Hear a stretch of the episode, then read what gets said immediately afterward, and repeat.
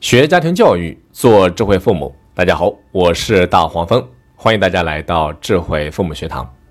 今天啊，我想跟大家聊一聊如何培养孩子的高情商。我们听过很多关于情商的话题，比如说情商、逆商大于智商，再比如说智商高的人往往给情商高的人打工。那情商真的比智商重要吗？在我看来啊，也未必，没有那么绝对。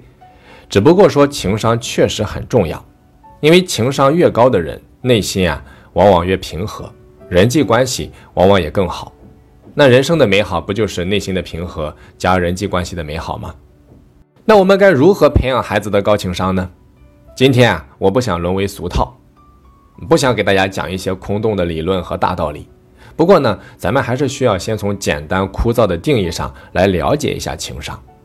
情商。指的就是情绪商数，商人的商，数学的数啊，它就是指一个人在情绪、情感、意志、耐受力、人际交往等方面的品质。说白了，就是你在这几个方面表现是怎样的。它主要包含了四大维度：一、洞察自我情绪的能力；二、管理自我情绪的能力；三、识别他人情绪的能力；四。引导他人情绪的能力。听完之后啊，大家就会发现，情商不仅仅是对外，他既要处理好对内，又要处理好与他人的关系，所以既有对内，又有对外。那下面我就带着大家从一个独特的好玩的角度啊，咱们一起走进情商，认识情商。情商啊，在很多人的认知当中，就是能言会道，受人欢迎，见人说人话，见鬼说鬼话，八面玲珑。那这种说法对不对呢？只能说对了一小部分，因为情商不仅对外，而且对内。从今天开始，请大家记住我给你们总结的这句话：情商来自于对自我的深度洞察和对外界的高度理解和包容。下面我所讲的一切都是围绕着这句话展开的。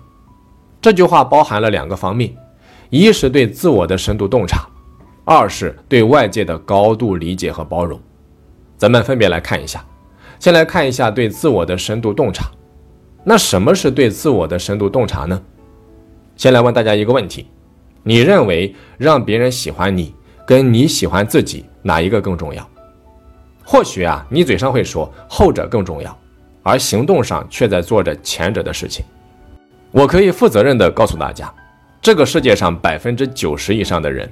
每天都在忙着讨好别人，迎合别人，努力让别人喜欢自己，因为在这些人的潜意识里面，他会认为让别人喜欢自己比自己喜欢自己更重要。包括我们经常会听到很多父母这样跟孩子说话：“你再这样，妈妈就不喜欢你了。”这句话的潜台词就是你要做一个让别人喜欢你的人。你可能会说：“难道这样做有错吗？”我们每天都需要跟人打交道。难道让别人不喜欢我们就对了吗？哈哈，好玩的地方就在这里。大家不妨想一想，人为什么会累？往往就是因为每天忙于巴结、忙于讨好、忙于应酬、忙于迎合。我们取悦了全天下，唯独漏了最重要的那一个，那就是你自己啊。可问题还远不止远不止这些，很多人都会忽略一个问题：你永远都不可能让所有人都喜欢你。孔子、老子、庄子、苏格拉底、王阳明、曾国藩，这些人够有名吧？那有没有人不喜欢他们呢？大有人在。连他们都无法做到的事情，为什么你要去难为自己呢？当你不断的去迎合、讨好他人的时候，你还是那一个自己喜欢的自己吗？恐怕连你都很讨厌那个戴着各种面具的自己吧。什么是自信啊？自信。是真正的喜欢自己，那才叫自信。如果说需要通过别人喜欢自己来找到自信，那不叫自信啊，那叫他信。为什么很多人表面上很自信，但骨子里面却有着深深的自卑感？因为习惯了讨好别人，唯独忘了爱上自己。讲了这么多，就是希望大家能够明白，真正要提升自己，或者说孩子的情商，我们应该把重点放在哪里？那么问题又来了。自己喜欢自己，为什么会让我们产生极大的自信呢？下面我要讲的就是关键啊，大家要仔细听。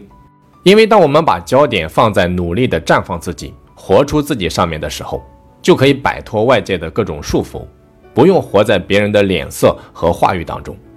当你把身上的绳索挣脱掉的时候，换来的就是自由啊！自由为什么那么重要？举一个俗一点的例子啊，比如说钱为什么可以让人产生自信？因为当一个人足够有钱的时候，就意味着他可以不用依附于别人，他可以掌控自己的人生。他感受到的就是不被绑架的自由，这种自由才会带给我们极大的自信，所以其本质在于自由啊。讲到这里，我相信大家已经把这个逻辑搞通了。咱们总结一下，情商高的人啊，往往都把焦点放在努力的活出自己上面，因为这会带给我们真正的自由感，而自由换来的是真正的自信。所以说，培养情商实际上就是培养自由感。不过，自由感它有一个前提，那就是不去打扰和影响别人。你可以尽情的绽放自己，释放自己，按自己的方式活一生，但前提是不打扰和影响别人。下面啊，我们就围绕着自由感来看一看，该如何培养自己和孩子的情商。请大家记住啊，自由感来自于下面这四种品质。他们分别是自律、责任心、独立性和抗挫能力。这其实也就是我们培养自己和孩子情商的四个方向。只要我们让自己和孩子做好这四个方面，就会产生自由感，就会自己爱上自己。这就是情商高的表现之一。下面分别来介绍一下。先来看一下自律。为什么自律可以产生自由感？它们之间有什么联系吗？举个例子啊。比如说，一个长期坚持健身的人，他就会有一种对身材的掌控感，因为他是亲眼看到自己的身材在自律下变得越来越有型。所以说，越自律，我们对自我生活的掌控感就会越强。这种掌控感越强啊，我们的自由感就会越强。那你可能会说了，责任心和自由感又有什么联系呢？大家试想一下，一个责任心很强的人。给别人的感觉是怎样的？会不会很靠谱？会不会很有安全感？答案是肯定的。但是呢，这还不是重点，请大家记住，责任心带给我们的最大好处是踏实和心安理得。负责任啊，会让我们没有亏欠和内疚感，睡得香，吃得香。这难道不是一种自由感吗？再来看独立性，为什么要从小培养孩子独立能力呀？因为当孩子独立能力很强的时候，就意味着不用事事求别人，依附于别人，孩子会有一种强大感、掌控感，这不就是自由吗？最后再来看抗挫能力，咱们经常用打不死的小强来形容那些抗挫能力特别强的人，这种人不会轻易的被困难打败，会直面问题，勇于解决问题，在他们看来啊，方法总比困难多，这种人怎能不强大，怎能不自由呢？所以说，要想培养自己和孩子的高情商，我们就一定要从这四个方面入手。那由于时间的关系呢，我没有教大家如何去重点培养孩子这四个方面的能力。但其实我在其他的课程里面都有讲到，大家可以自己去学习。刚才讲了这么多啊，其实还是围绕着对自我的深度洞察这一个点展开的。我们重点强调了让自己爱上自己的重要性。同时呢，跟大家分享了培养孩子这种品质的四个方面。咱们再回到刚才那个问题上啊，让别人喜欢你，跟你喜欢你自己哪一个更重要？如果大家问我的话，我肯定会说两个都重要。只不过如果非要二选一的话，我会选后者，因为我们永远没办法让所有人都喜欢我们。当我们把焦点放在让别人喜欢我们的时候，就会无限焦虑，会很累，会活成自己也不喜欢的样子。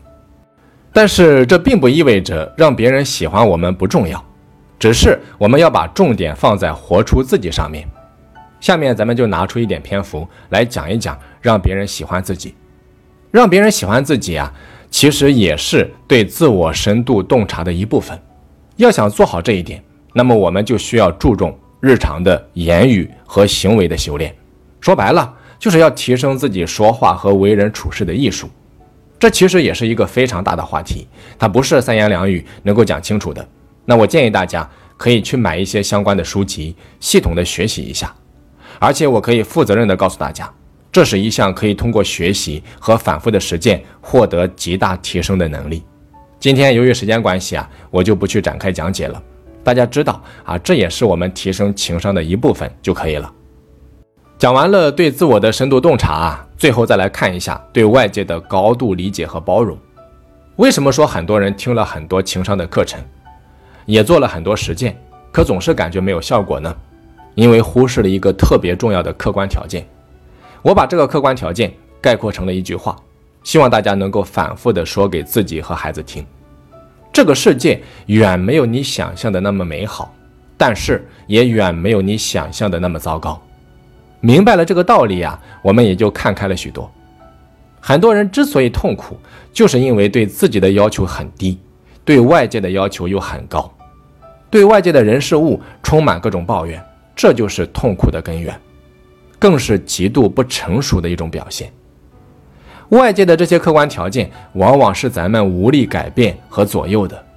咱们中国的阴阳八卦论就是最好的说明：有阴就有阳，有丑就有美。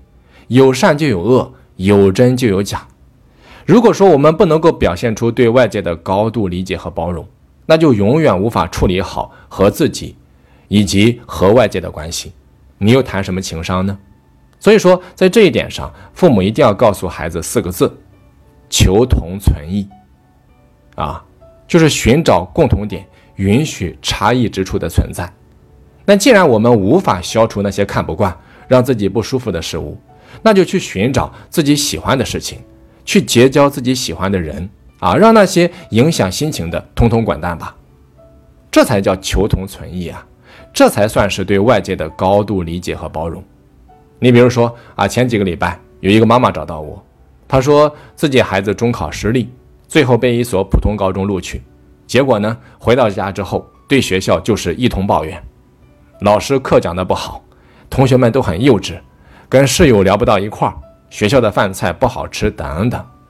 我当时给到妈妈的建议就是求同存异，让她在理解孩子的同时，引导孩子去思考一个问题：那学校里面除了你所抱怨的这一切，如果说非要让你找到一个比较看好的地方，你会想到什么呢？比如说，这个孩子告诉妈妈的就是语文老师的课讲得很好，还有一次啊，把他讲哭了。那既然是这样，我们就要告诉孩子，把焦点放在把语文学好上面，啊，我们要告诉孩子，放弃挑剔，寻找同类，谁让我开心，谁让我喜欢，我就多花时间与之相处。或许啊，在我来之初，这里的环境很糟糕，但是在我离开的时候，环境是否会因为我的到来而变得更好一点呢？这才是对外界的高度理解和包容，这才是真正的高情商行为啊。好的，那本堂课啊到这里就差不多全部结束了。其实整堂课我们都是围绕着一句话展开的：情商来自于对自我的深度洞察和对外界的高度理解和包容。在这两大方面上面，我们分别给出了培养情商的方向和建议。我真的希望大家在课后啊，你能够仔细体会，并且反复实践，假以时日，我相信你定能够遇到那一个高情商的自己。和孩子，课程最后给大家快速的公布一个好消息啊！为了让大家能够更好的学习家庭教育，我们已经在抖音上面启动了直播的课程，每周的二、四、六晚上的八点钟都会准时的给大家直播一个话题。